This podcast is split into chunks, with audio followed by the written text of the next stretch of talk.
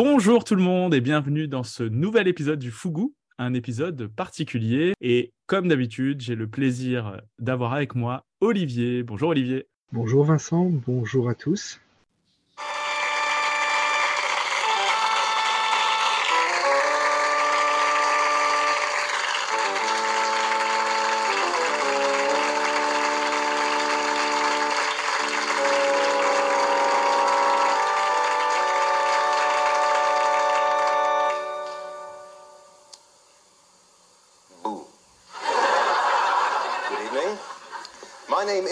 And for the next few moments, you're mine. Together, we are going to explore some of the mysteries of the human mind. The human mind is a fascinating thing. Most people have one. Alors aujourd'hui, un épisode spécial pour rendre hommage à une personne qui est partie il n'y a pas très longtemps. Certains euh, l'ont connu au tout début sous euh, son vrai nom, Phil Goldstein, mais la plupart le connaissent sous son nom de mentaliste, magicien, euh, prestidigitateur, euh, illusionniste de l'esprit, je ne sais pas comment on pourrait l'appeler. Il s'agit de Max Maven, qui nous a quittés récemment. Et donc cet euh, épisode du Fougou lui est entièrement dédié. Olivier, j'aimerais, pour commencer, peut-être que tu nous dises un petit peu, pour toi, Max Maven, c'était qui? Et c'était c'était quoi les, les, les, souvenirs que tu peux avoir de, de ce qu'il a ce qu'il a fait euh, d'extraordinaire. Pour moi, Max Maven, c'est un personnage qui a marqué le mentalisme, mais ce que j'apprécie avant tout, c'est le personnage. Bon, alors il y a la personne humaine, euh, bien sûr, on reviendra dessus, mais le magicien, parce que lorsqu'il arrivait sur scène avec euh, son, costume, son, maquillage, déjà il imposait la façon dont il tenait la scène. C'est un personnage très charismatique du mentalisme. Et ce que j'apprécie énormément, c'est qu'il arrivait à nous faire voyager avec des routines d'une simplicité déconcertante. Non, mais c'est vrai, c'est intéressant. Alors, euh, ce qui est, ce qui est marrant, c'est que bah, euh, les gens le savent à force de, de, nous écouter, mais moi, je suis un plus jeune magicien que toi, on va dire. Ça fait moins longtemps que je fais de la magie. Je suis arrivé plus récemment dans le dans l'univers et, du mentalisme notamment. Et euh, moi, j'ai peu connu euh, Max Maven euh, sur scène, ni sur scène ni en, émission. J'ai beaucoup plus connu le, Max Maven créateur créateur de tours et, conférencier. Donc c'est toujours intéressant de, voir qui, ce qui se dégage de, chacun. Et du coup, moi, souvent en conférence, il n'est pas, pas spécialement en costume de scène ou, maquillé ou quoi que ce soit. Il est, souvent sur quelque chose de beaucoup plus sobre. Une chose est sûre, c'est que ce côté euh, euh, simplicité, euh, au sens où simplicité des méthodes, et par contre sophistication de la présentation, c'est quelque chose qu'on retrouvait dans, dans ces conférences aussi. Et c'est vraiment pour moi ce qui caractérise, je veux dire, la touche Maven, c'est d'être capable de prendre un truc tout petit, tout, tout simple et d'en faire un, truc extraordinaire, de, de, monter une routine qui rend ce, ce truc, entre guillemets, indécelable euh, et, complètement magique finalement. Je pense que certaines routines, il n'y a que lui qui pouvait les présenter. Il n'y a que lui qui arrivait à rendre des effets aussi simples, aussi intéressants. Ah, je, suis d'accord que euh, certainement euh, beaucoup de magiciens ont dû essayer de se confronter à, ce qu'il a, pu, ce qu'il a pu faire et se sont un peu plantés parce que ça demandait aussi je trouve, un, jeu d'acteur. Il y avait euh, dans sa façon de présenter euh, une finesse de l'acting sur euh, comment faire percevoir la déception sans que ce soit surjoué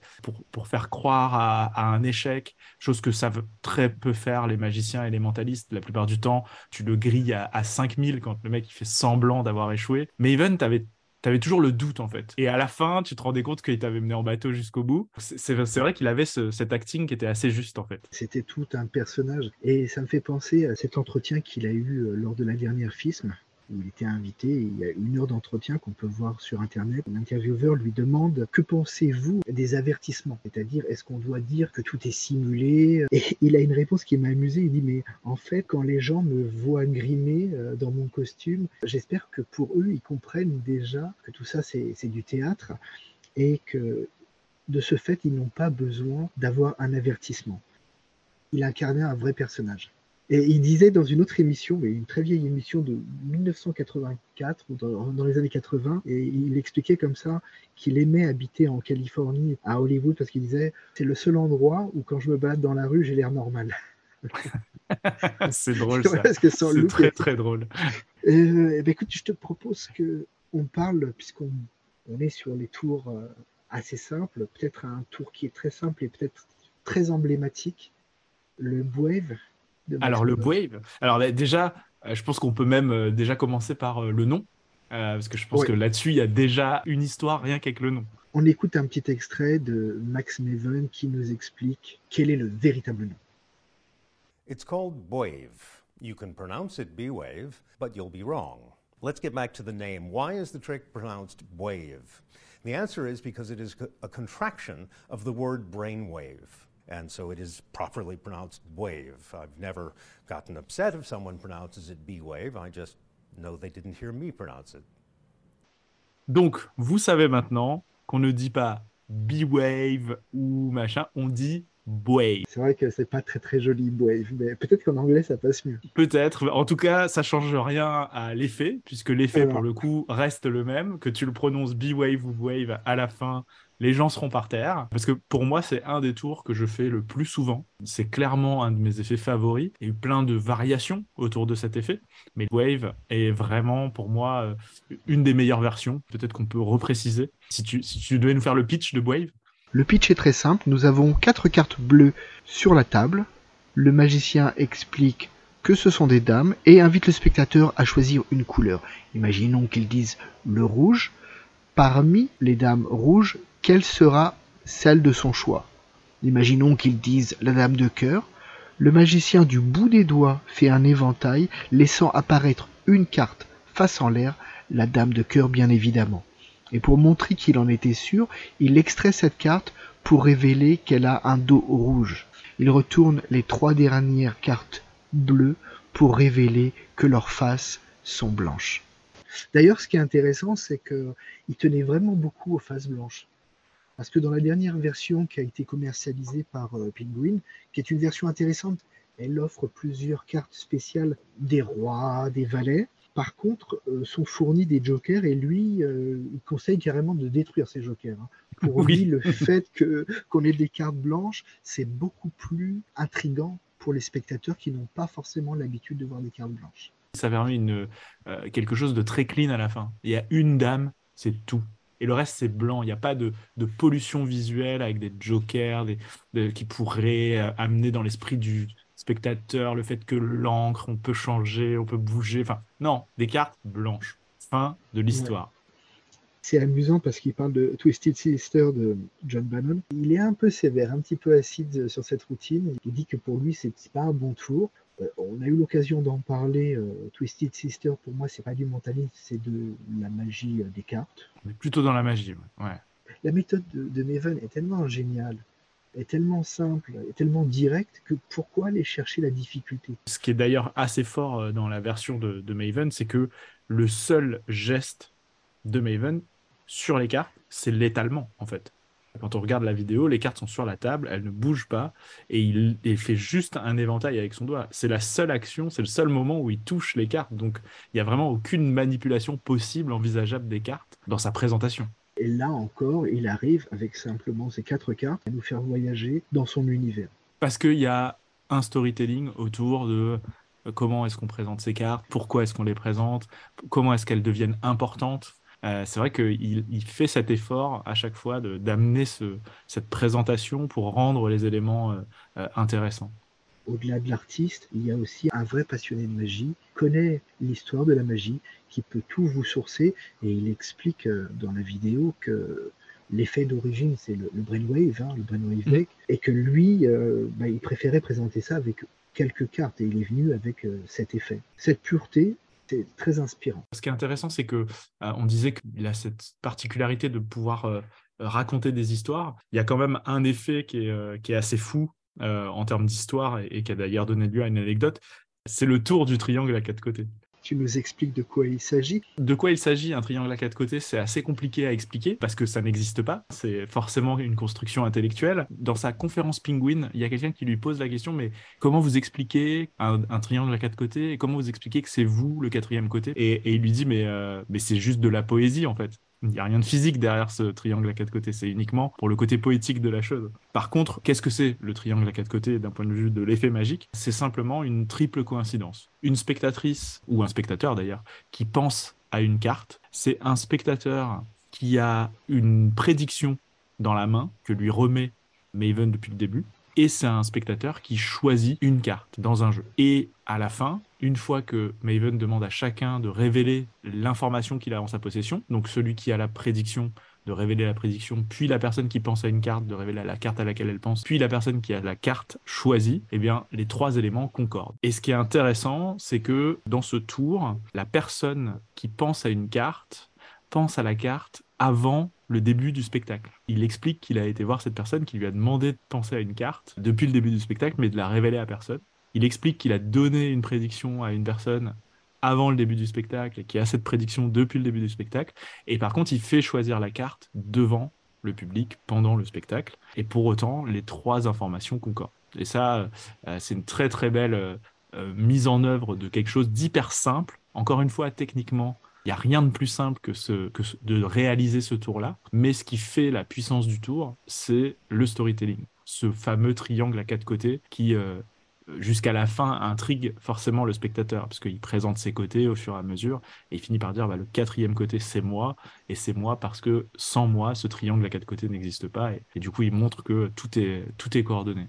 Et la petite anecdote avec euh, John Bannon? Alors, et la petite anecdote qui a eu lieu, c'est que John Bannon a sorti un de ses tours automatiques dans sa série. Euh, Il me semble que c'est dans Destination Zero. C'est dans Move Zero euh, initialement, et du coup dans le livre Destination Zero, il a un, tour où euh, il présente un effet qui est complètement différent. Mais vraiment, l'effet n'a aucun rapport avec celui de Max Maven. Mais il parle de triangle à quatre côtés, et il avait voulu appeler sa routine le triangle à quatre côtés. C'est une routine de, de forçage de quatre as. De quatre as, exactement. Euh, donc il prédit un as et il force trois as euh, avec un système de distribution euh, assez marrant et assez malin. Et en fait, Max Maven lui a expliqué que ce concept poétique était de sa propre création et il lui a demandé de ne plus jamais utiliser la présentation du triangle à quatre côtés de manière plus ou moins courtoise. Euh, en tout cas, il n'y a, jamais eu de, clash, mais euh, quand John Bannon en parle, il dit que bon, euh, il l'utilisera plus, mais il le cite quand même à chaque fois qu'il fait le tour.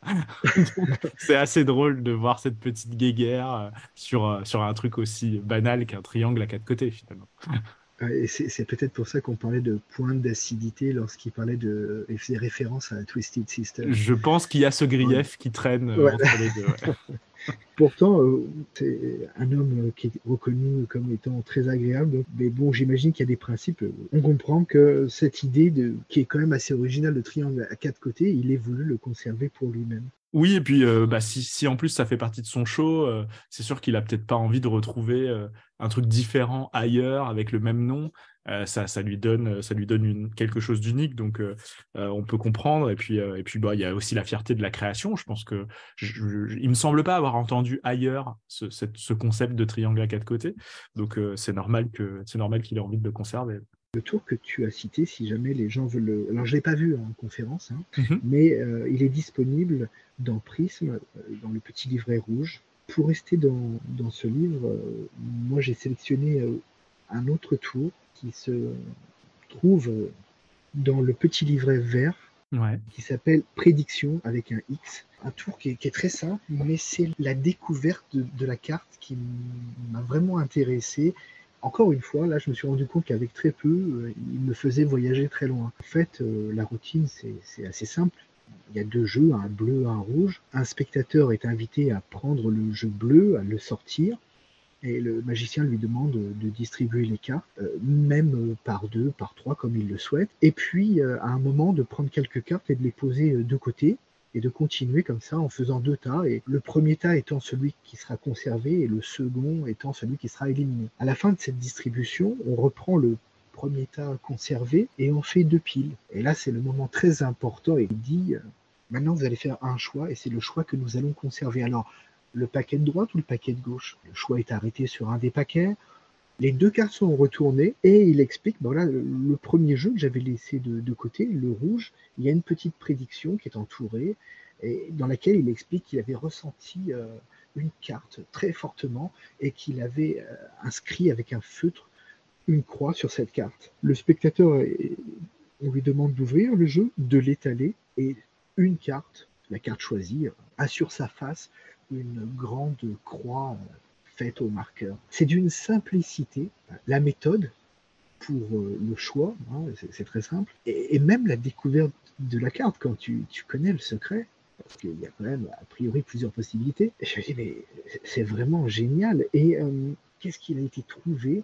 Le fait de découvrir la carte avec une grande croix, j'ai beaucoup aimé. Pour le coup, moi, je trouve que c'est vraiment le, truc typique de Maven, c'est cette capacité à, à, utiliser des choses simples euh, qui finalement euh, rendent le tour euh, hyper puissant.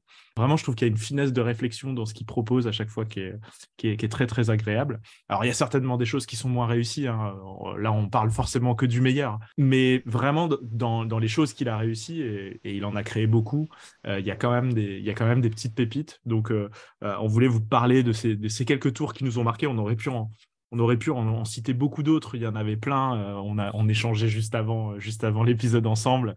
Euh, il y a plein plein de choses sur lesquelles on aurait pu s'arrêter. On peut pas tous les citer, mais par contre, on peut vous donner les bons tuyaux pour les retrouver peut-être. Les livres, déjà pour commencer peut-être, les, les, les, livres qu'il a écrits, parce qu'il en a écrit quelques-uns. alors, si on devait en citer quelques-uns, le premier qui te vient à l'esprit, toi, c'est lequel? Bah, Évidemment, Prisme. Prisme. Prisme, parce que ça fait un peu partie de la légende. Alors, pour ceux qui ne savent pas, Prisme, c'est sous-titré Les couleurs du mentalisme. Alors, pourquoi les couleurs du mentalisme? Parce qu'en en fait, à l'époque, euh, je ne sais pas trop les dates, il faudrait que je regarde, mais c'est euh, début des années 80, le bleu, ah non, même pas, c'est début des années 60, enfin c'est 76, le livre bleu. Et il y a une série de cinq petits livrets qui sont sortis et qui sont maintenant introuvables, qui se sont échangés pour une petite fortune.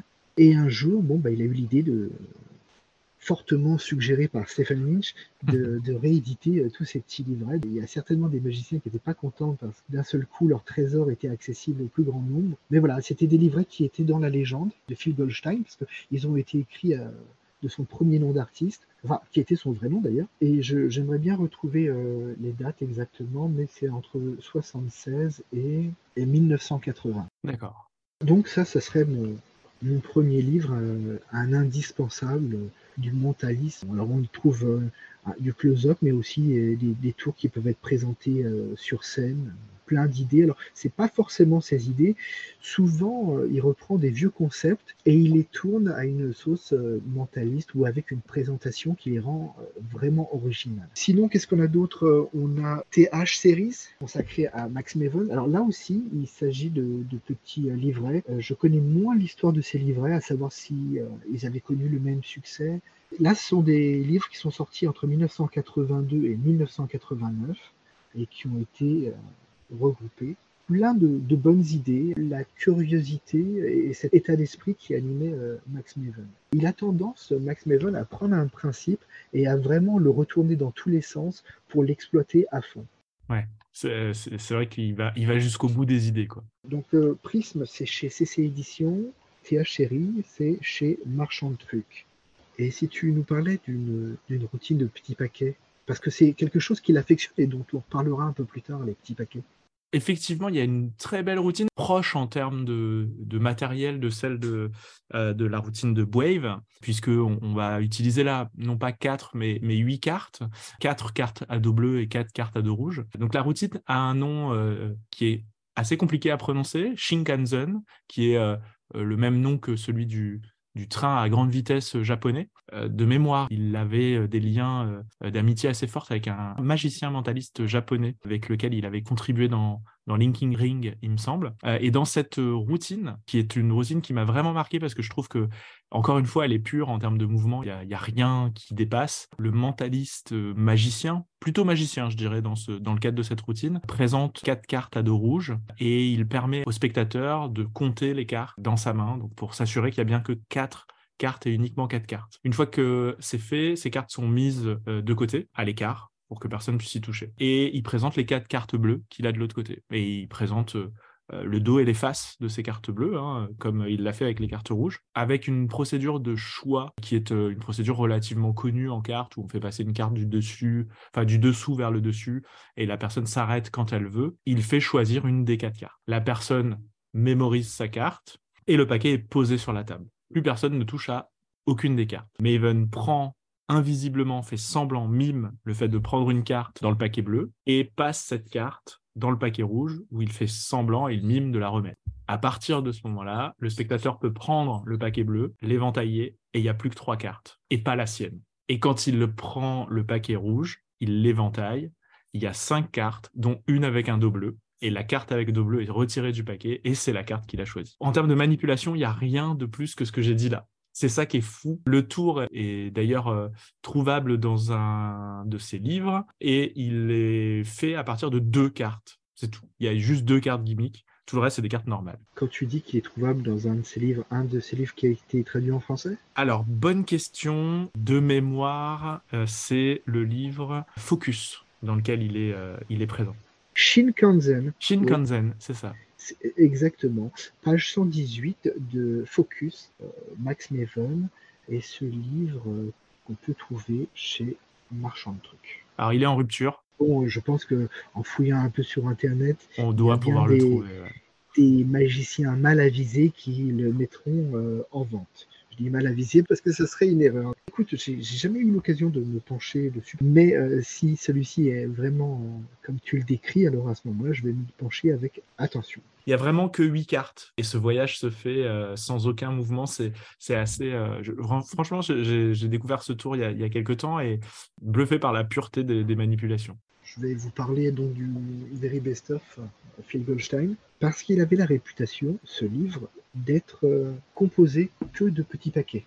Alors, c'est certainement vrai, mais il n'y a pas que ça. Et un jour, j'ai rencontré Max Neven et euh, lorsqu'on parlait de ce livre, parce que je lui ai posé la question euh, s'il aimait le tour de petits paquets, et il me dit oui, d'ailleurs j'ai sorti un livre Focus euh, qui ne traite que de tours de petits paquets dans lequel il y a 60 tours. Et c'est vrai effectivement quand Focus est sorti, parce que quand je l'ai rencontré c'était en 2006, et le livre Focus il est bien plus ancien, en anglais il est de 1990, mais il est sorti en 2012, il est sorti six ans plus tard le Very Best of, lui, il date de 1987. Il ne peut pas contenir les routines, ou en tout cas, il se peut qu'il y en ait, mais l'intégralité d'un livre qui a été édité en 1989. Le Very Best of, c'est vraiment euh, des routines de Max Maven qui avaient été piochées dans différentes revues. Et c'est dommage parce que sur ce Very Best of, il n'y a pas les sources. C'est très dommage. Ah, oui. un, grand manque. Mais voilà pour la petite histoire de pourquoi je pensais que le Very Best of était focus, alors que c'était absolument pas le cas. On peut citer aussi un, autre petit livre intéressant. Là aussi, c'est un peu comme le, TH Series pour moi, parce que on est sur un concept. Le livre, c'est rêver. Euh, rêver, pourquoi rêver? Parce qu'en fait, c'est un palindrome. Et en fait, c'est une déclinaison de, tours euh, sur le thème du palindrome. Je sais qu'il a été moyennement accueilli, les gens ont moyennement aimé. Encore une fois, on voit que Max Maven prend un principe et le retourne dans tous les sens. Donc c'est toujours un livre, il est bon de revenir dessus, de le reconsulter, de piocher des idées. Il y a des, il y a des bonnes idées. Je pense qu'il n'a pas été euh, jugé à sa juste valeur. C'est un livre, euh, effectivement, qui a... j'ai souvenir euh, pendant un temps qui, était souvent dans les promos, il avait du mal à être écoulé, j'ai l'impression. je sais pas, les gens l'ont peut-être boudé, il n'a peut-être pas été promu à sa juste valeur. Pourtant, il vaut 35 euros, c'est pas excessif pour un livre. Non, non, c'est pas très cher. Et puis, euh, c'est comme tout. Hein, euh, il y a peut-être des choses euh, très intéressantes à prendre dedans. parfois, même juste une routine suffit à rentabiliser un livre. Donc, c'est intéressant d'aller vers ce type de livre. Quand tu lis un livre de Maven, alors c'est certainement vrai avec beaucoup de magiciens, mais tu le ressens moins. Mais tu as vraiment l'impression d'être dans son esprit et dans sa curiosité créative j'ai l'impression de découvrir les concepts avec lui. En tout cas, moi, ça me fait cet effet-là. Et j'ai un vieux livre, c'est le mentalisme avec des cartes, toujours euh, avec le nom de Phil Goldstein, qui date de 1985 aux éditions Georges Proust. Il me semble qu'on peut encore en trouver quelques-uns dans certaines boutiques. D'accord. Et c'est un livre qui est décomposé en 13 rêves. C'est amusant parce qu'on ne parle pas de routine mais de rêve. Donc on est mm. vraiment dans, dans, cet univers. Et euh, j'ai choisi pour toi le premier rêve. Ah. Là aussi, c'est très simple. C'est une boîte d'allumettes va demander au spectateur d'extraire quelques allumettes de, ces petits paquets qui s'appelaient pas des boîtes, euh, on appelait ça des pochettes d'allumettes. Oui. Accessoires qu'on ne trouve plus. Donc on demande au spectateur de retirer un certain nombre d'allumettes et ensuite il y a un nombre d'allumettes restantes et on demande au spectateur de faire l'addition des dizaines et des unités. Ça donne un chiffre. De retirer ce nombre d'allumettes, on va prédire le nombre qui se trouve dans cette pochette. Là, vous avez un jeu, vous demandez au spectateur de faire trois tas, de vous désigner un tas et dans le tas qu'il aura désigné, donc il y a quand même trois chances, hein, il n'y a aucun forçage, mm. il y aura une carte de prédiction euh, qui correspondra au nombre d'allumettes qui sera dans sa pochette. C'est euh, très simple, c'est un vieux principe euh, de forçage, mais la révélation, pour moi, elle était nouvelle, je ne connaissais pas sous cette forme et je la trouve très intéressante. C'est là où c'est fort, c'est-à-dire que même si le principe de base de forçage est, est simple, basique, d'ailleurs très souvent, il dit choisissez le forçage que vous voulez, enfin quand il fait des forçages de cartes notamment, parce qu'en fait, peu importe le forçage, ce qu'il importe, c'est la révélation en fait. Oui. Ce sur quoi il se concentre, c'est pas le forçage, c'est comment est-ce que je vais révéler cette information que j'ai du coup en ma possession depuis longtemps, et comment est-ce que j'en fais un moment extraordinaire, un moment qui, marque les esprits. Donc c'est là sa force en fait. Hein. Ça me rappelle une citation, je sais plus qui a dit ça en substance. Si vous avez une manipulation, vous avez un tour, mais si vous avez euh, plusieurs révélations, vous avez euh, autant de tours. La citation exacte, c'était euh, si tu as 20 forçages et une révélation, tu qu'un tour, mais si tu as un forçage et 20 révélations, tu as 20 tours. En fait, ce qui fait la différence entre les tours, c'est pas la méthode secrète, c'est ce qui est visible par la personne, donc c'est la révélation, en fait, c'est la mise en scène. Et effectivement, on se rend bien compte qu'avec le même forçage, tu peux arriver à faire 10, 20, 30 tours différents si ta révélation est différente à chaque fois en fait. parce que en fait, dans les deux tours que j'avais choisis, pour moi le plus intéressant finalement, c'est la révélation. Le forçage, il est plus euh, anecdotique et, il est ridiculement simple, hein, que ce soit l'un ou l'autre. Mais moi, c'est les révélations qui m'interpellent et qui, font que je trouve les routines intéressantes. Je crois qu'on a fait le tour de tous les livres, en tout cas les livres les plus connus. Traduits en français, oui. Traduits en français. Il existe euh, des versions. Euh, en langue anglaise bien sûr, et certainement des traductions dans plein d'autres euh, plein d'autres éléments. Euh, peut-être quelques, en tout cas quelques ressources complémentaires qu'on pourrait partager. J'ai beaucoup aimé regarder sa conférence Penguin, une très bonne conférence. elle date de 2014 de mémoire, et vraiment à l'intérieur il y a exactement ce dont on a parlé ici, c'est-à-dire cette capacité qu'il a à, monter des routines euh, sur des, principes simples. Je trouve ça intéressant parce qu'il a aussi proposé dans sa, conférence des, tours euh, dans trois conditions différentes, en close-up assis, en close-up debout et en situation plutôt salon-scène. Et avec à chaque fois, entre les, on va dire, les, sessions, hein, il, y a, il y a deux, trois routines à chaque fois pour chaque condition. Une phase de dialogue, d'échange, de réponse à des questions, de théorie, où il apporte aussi sa réflexion théorique sur euh, tel et tel sujet, sur le sujet de comment est-ce qu'on fait pour, euh, euh, notamment, il y, a une, y a, y, a, une de ces routines qui est une routine de carte au nombre, où il explique que les routines de carte au nombre, c'est chiant parce qu'on passe son temps à compter. Et donc, comment est-ce qu'on fait pour rendre ça intéressant. Le fait qu'un spectateur soit en train de compter des cartes, comment est-ce qu'on construit un décompte qui soit intéressant, qui mette en avant le spectateur et qui fasse qu'à la fin, la routine, elle n'est pas chiante à regarder pour les gens.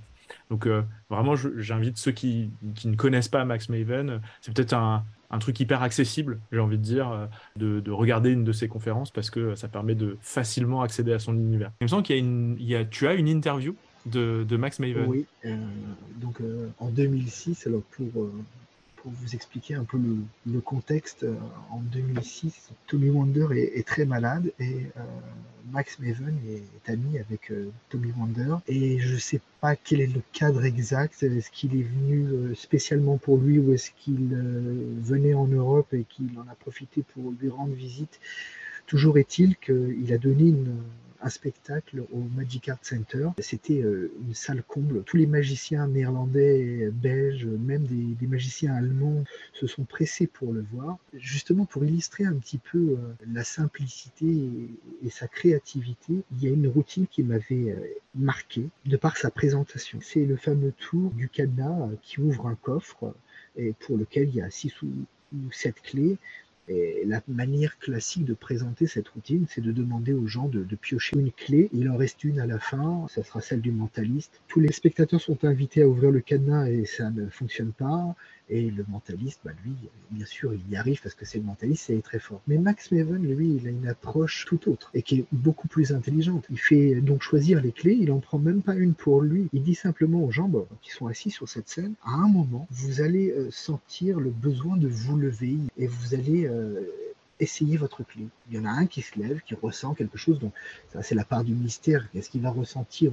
Personne n'en sait rien, il n'y a que lui qui le saura. Et il essaye la clé, effectivement, il a la seule clé euh, qui ouvre le cadenas. Il a pris un classique de la magie que tout le monde présente de la même manière et il l'a rendu tellement euh, plus intéressant de cette manière. Et le fait que ce soit le spectateur lui-même qui se lève, on ne peut pas soupçonner le mentaliste d'avoir fait quelque chose. Ben oui, parce que c'est une décision euh, de la personne seule. Il n'y a pas de possibilité d'actionner quelque chose, donc ça, paraît, ça paraît assez fou. À l'issue de, de, ce spectacle, on m'a présenté et puis j'ai eu l'occasion de, discuter un peu avec lui. C'est pour ça que je dis c'est quelqu'un de très humain. Et d'ailleurs, il le dit hein, dans la dernière conférence dont je parlais un peu plus tôt. On lui pose la question est-ce que ça vous embête qu'on vous demande des selfies? Et il se dit non, parce que je me souviens comment j'étais. Bien sûr, parfois c'était un peu envahissant pour lui, mais il se mhm. souvient de comment il était à cet âge-là et que lui-même allait vers d'autres magiciens puisqu'il raconte une anecdote avec euh, David Berglas, comment euh, il l'a abordé et comment il a réussi à, à l'intriguer.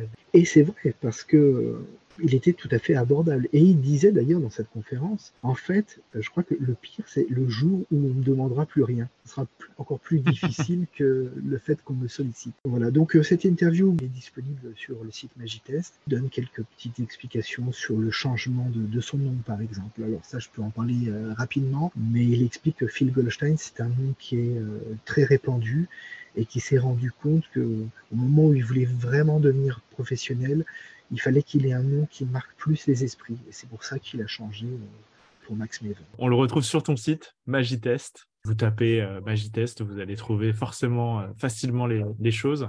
Et vous pourrez comme ça plonger dans l'interview dans, et puis voir un petit peu euh, la nature de cet échange. Il y a aussi une référence euh, dont je voudrais parler, c'est le Mad Magic, un numéro qui lui a été consacré. Alors je ne me souviens plus de toutes les routines qui se trouvent euh, dedans, mais il y a le principe de l'équivoque qui a fait référence. Peut-être pour terminer cet épisode spécial en sa mémoire, certains se pose peut-être la question de euh, pourquoi est-ce qu'il est parti si tôt, parce qu'il n'était pas si âgé que ça, finalement. Peut-être que c'est pas vraiment à nous d'en parler, et peut-être que la meilleure façon de, le savoir, c'est peut-être de l'écouter, euh, puisque euh, dans sa dernière participation à un événement magique, il avait été sur scène et interviewé alors la conférence, c'était de mémoire, si tu peux me rappeler le nom. C'est une interview qu'il a donnée à la FISM à la dernière FISM qui a eu lieu au Québec en 2022. Voilà, et, euh, et donc il parle euh, de justement ce sujet-là. On l'écoute euh, tout de suite. The British say that Americans have no sense of irony. And uh, I think for a mentalist to have a brain tumor is ironic. Encore une fois, on peut apprécier qu'il a euh, un sens de l'humour, qu'il en parle ouvertement. Et bah, je voulais simplement terminer en disant bah, que c'est un magicien qui s'en va et qui va nous manquer. C'est vraiment euh, un peu d'émotion. Euh, quand j'ai appris ça le matin, c'est rare que des choses me bouleversent, mais voilà, ça m'a bouleversé. Et, j'espère que eh ben, qu'on découvrira encore des vidéos, qu'on découvrira encore des livres, des recueils cachés et qu'on pourra poursuivre le voyage le plus longtemps possible avec euh, ce grand magicien très généreux, très abordable, un, grand homme. Eh ben, c'est un super mot de la fin. Euh, je trouve qu'il n'y a pas besoin d'en rajouter beaucoup plus. On va vous remercier tous d'avoir écouté euh, cet épisode jusqu'au bout. On vous souhaite de passer de jolis moments avec toutes les références qu'on vous a données. Profitez-en, faites-les, apprenez-les, faites-les ces routines. Faites-vous plaisir avec. je pense qu'il y a moyen de, il y a moyen de, faire plaisir aux gens avec, euh, avec cette belle magie et ce beau mentalisme.